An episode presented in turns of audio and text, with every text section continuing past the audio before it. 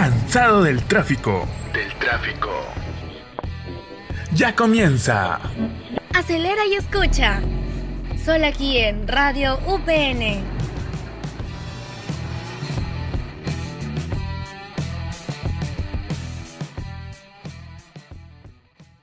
Soy taxista desde hace dos años y tengo mi propio vehículo, el que compré con sacrificio y dedicación. Conduzco mi taxi cinco veces a la semana. Generalmente los fines de semana los dedico a descansar, concentrar mi mente en otras cosas y hacer actividades diversas índole en mi tiempo libre. Gracias a las ganancias de mi trabajo hemos logrado la estabilidad económica y no nos falta nada. Por el momento prefiero la soledad por sobre todas las cosas, quizá en algún momento logre encontrar a esa persona que quiera compartir mi vida. Por lo general, transporto a muchas personas a sus lugares de trabajo y a sus casas, ya sea después de la jornada laboral, unas compras para la casa o simplemente de un lugar a otro. Por cualquier que sea el motivo, me han contado una y mil historias no de esas de príncipes, castillos, princesas, sino las de la vida real, anécdotas, penas de amor, discusiones, peleas, etc. Trato de ser todo oído, incluso si los que me relatan me parece algo tonto, descabellado, ya que es el cliente quien tiene la razón y merece el debido respeto. ¡Ey, aguanta, aguanta, aguanta, hermanito! No me he presentado, me llamo Daniel, tengo 25 años, en mi familia fue mi padre quien me inició en este negocio cuando me enseñó a manejar a los 18 años. Hace dos años, en la misma fecha que compré mi vehículo, obtuve la licencia de conducir. Este permiso me ayudó mucho para trabajar y generar ingresos hasta el día de hoy. No nos falta nada. Por cierto, mi padre trabaja en lo mismo, pero en otra ruta, claro. Él y yo somos los que llevamos el sustento a nuestro hogar. ¿Qué tal, tío? ¿Cuánto me cobra de aquí a la morgue? 12 luquitas. Ah, su tío, 10 que sean, pues, para irnos de una vez. Uy, ya sube, pues. ¿Y qué tal, maestro? A ver si tiene alguna experiencia aterradora por ahí que me cuente. Claro, pues hijo, no todo suele ser color de rosa en este taxi. Al menos los taxistas, nosotros solemos pasar cosas inexplicables, hijo. Por ejemplo, te cuento una, una chiquita nomás, ¿ah? Era un martes por la noche, cerca de las 11 así aproximadamente. Ya iba camino a casa, ya estaba de regreso ahí con una carrera. El frío de verdad, el frío era horrible, hijo. Y solo quería llegar a descansar.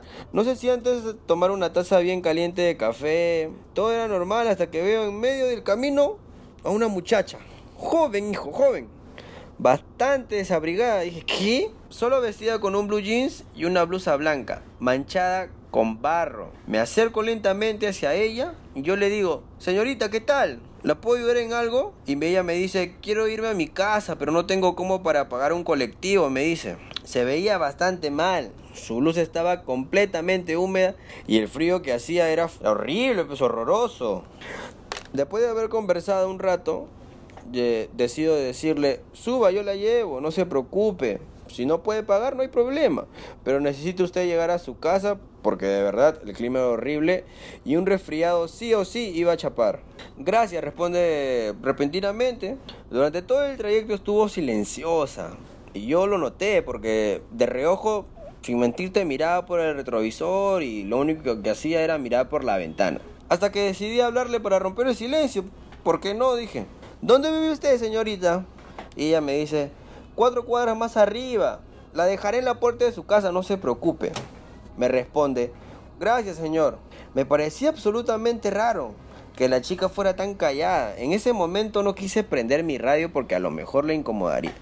Por lo que seguí en silencio hasta llegar a su casa, ¿no? Es aquí, déjeme por favor, me indica la puerta de la que parece ser su casa. Gracias, buenas noches, me respondió. De nada, cuídese. Mientras vigilo a qué casa se mete, recibo un WhatsApp de mi viejita, que le respondo, vuelvo mi vista hacia la casa de la joven y me llama la atención dos cosas. Uno, no hubo un sonido de cierre de puertas que fuera audible. Y dos, había dejado un pequeño llavero en forma de delfín en el asiento del copiloto. Pensé en bajarme e ir a dejárselo a su casa, ¿no? ¿Por qué no? De repente se ha olvidado de repente era importante para ella. Pero sería imprudente de mi parte despertar a su familia, más con el frío que hacía esa noche, por lo que decidí irme a mi casa ya y volver al día siguiente a dejarle sus pertenencias. A la mañana siguiente voy rumbo a la casa de esta joven a dejarle el llavero. Estacioné el taxi frente a su casa, me bajo y toco el timbre.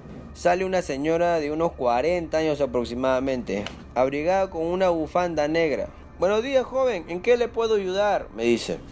Buenos días, señora, le respondo. Resulta que anoche vine a dejar a una joven de jeans azul y blusa blanca. Estaba algo sucia, como embarrada, y olvidó este llavero en mi taxi. Creo que es de ella. La mujer observa el llavero y rompe en llanto, de verdad se quiebra, hermano.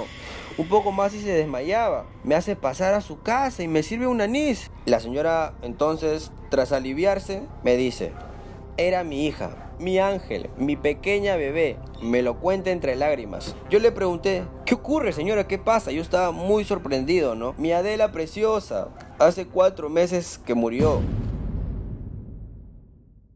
Mi cara se desfiguró cuando escuché lo que me decía la mujer. No lo podía creer. O sea, ya imagínate ahí mi rostro, se me caía la, la cara de la vergüenza al haber ido a la señora a fastidiarla. Tiritaba de susto hasta que mi lengua se destrabó y pude emitir alguna palabra. O sea, yo no te miento. ¿Su hija murió? ¿Pero cómo? Si ayer la traje hasta acá, ¿qué pasó? Hace cuatro meses salió a bailar con unas amigas. A las seis horas después me llama un oficial de la policía y me dice que habían encontrado su cuerpo embarrada, con la misma ropa que llevaba esa vez que salió de acá. No se sabe qué fue lo que pasó. A lo mejor cayó mientras caminaba por ahí, no se sabe, pero no sé qué hacía ahí. Según los policías y el informe médico del forense, la autopsia reveló que había consumido mucho alcohol, ya imagínate. Con lo que ebria que estaba, cayó al cauce de estero, ahogándose hasta morir. Su cuerpo fue a parar cerca del casino y ahí lo hallaron. No es usted el único que ha llegado acá para devolver el llavero que tanto le gustaba a mi Adelita. Han venido varios a dejar este llavero. Ella era mi única hija. Lo que esta señora me relató me deja helado en ese momento. Incluso hasta ahora, cada vez que lo cuento, se me eriza la piel. Había sido testigo y víctima de un fenómeno paranormal. Y en medio de la sorpresa y el terror que me inundaba, deduje que el espíritu de esta niña buscaba llegar a su casa como sea.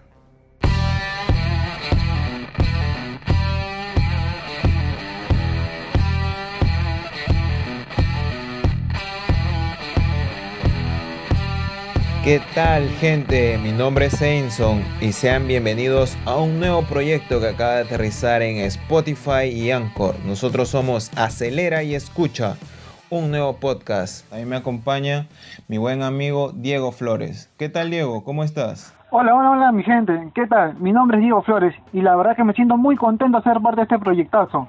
Un tremendo podcast que nace a raíz de nuestras ocurrencias y acontecimientos que vivimos en nuestra calle. Y como dijo mi compañero Edison, ya se estarán enterando de todo lo que tenemos para ustedes. La verdad que valdrá la pena ser parte de esta querida comunidad de Acelera y Escucha. Sí, Diego, ¿y qué te parece si ya empezamos nuestra primera parte hablando un poco sobre la historia que escuchamos al inicio del programa? Muy interesante, ¿ah? Justamente era un relato de un taxista que sin duda a veces es chévere y muy interesante escucharlos pues son personas que en esta labor ven mucho. Exacto, la verdad que a mí también siempre me ha causado mucha curiosidad. Te comento que tengo un tío que se dedica a hacer taxi y te diré que a veces me cuenta unas historias que ¡ah!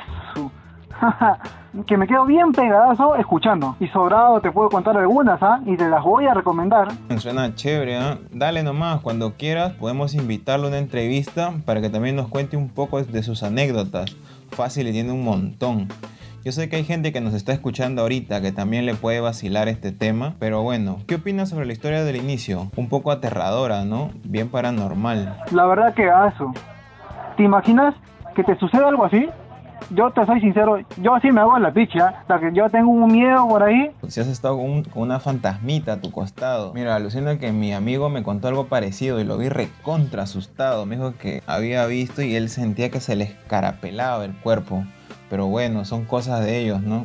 Y algún día experimentaremos. ¿Tú qué harías en su lugar si te pasa algo parecido? La verdad es que con el susto, la verdad que saldría corriendo y me meto una persignada. ¿Quién no se asusta con algo así? Imagínate estar en su lugar. Tú sabes, todos le tememos a los fantasmas y todas esas historias que nos han metido en el cine y toda esa vaina. Así es, Edison. Cerramos este programa súper chévere y también recordarles que todos los sábados a las 6 de la tarde estamos lanzando un episodio nuevo para que nos puedan escuchar por su plataforma favorita. Y mi nombre es Diego Flores y nos vemos en el otro programa más de Acelera y Escucha. Chau, chau. Chao mi gente y no se olviden de visitar nuestras páginas.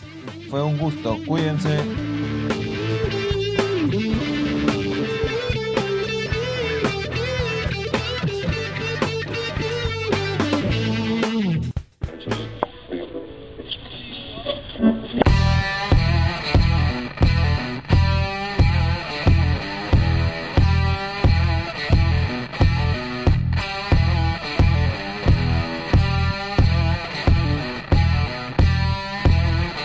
Acabas de escuchar. Acelera y escucha. Acelera y escucha.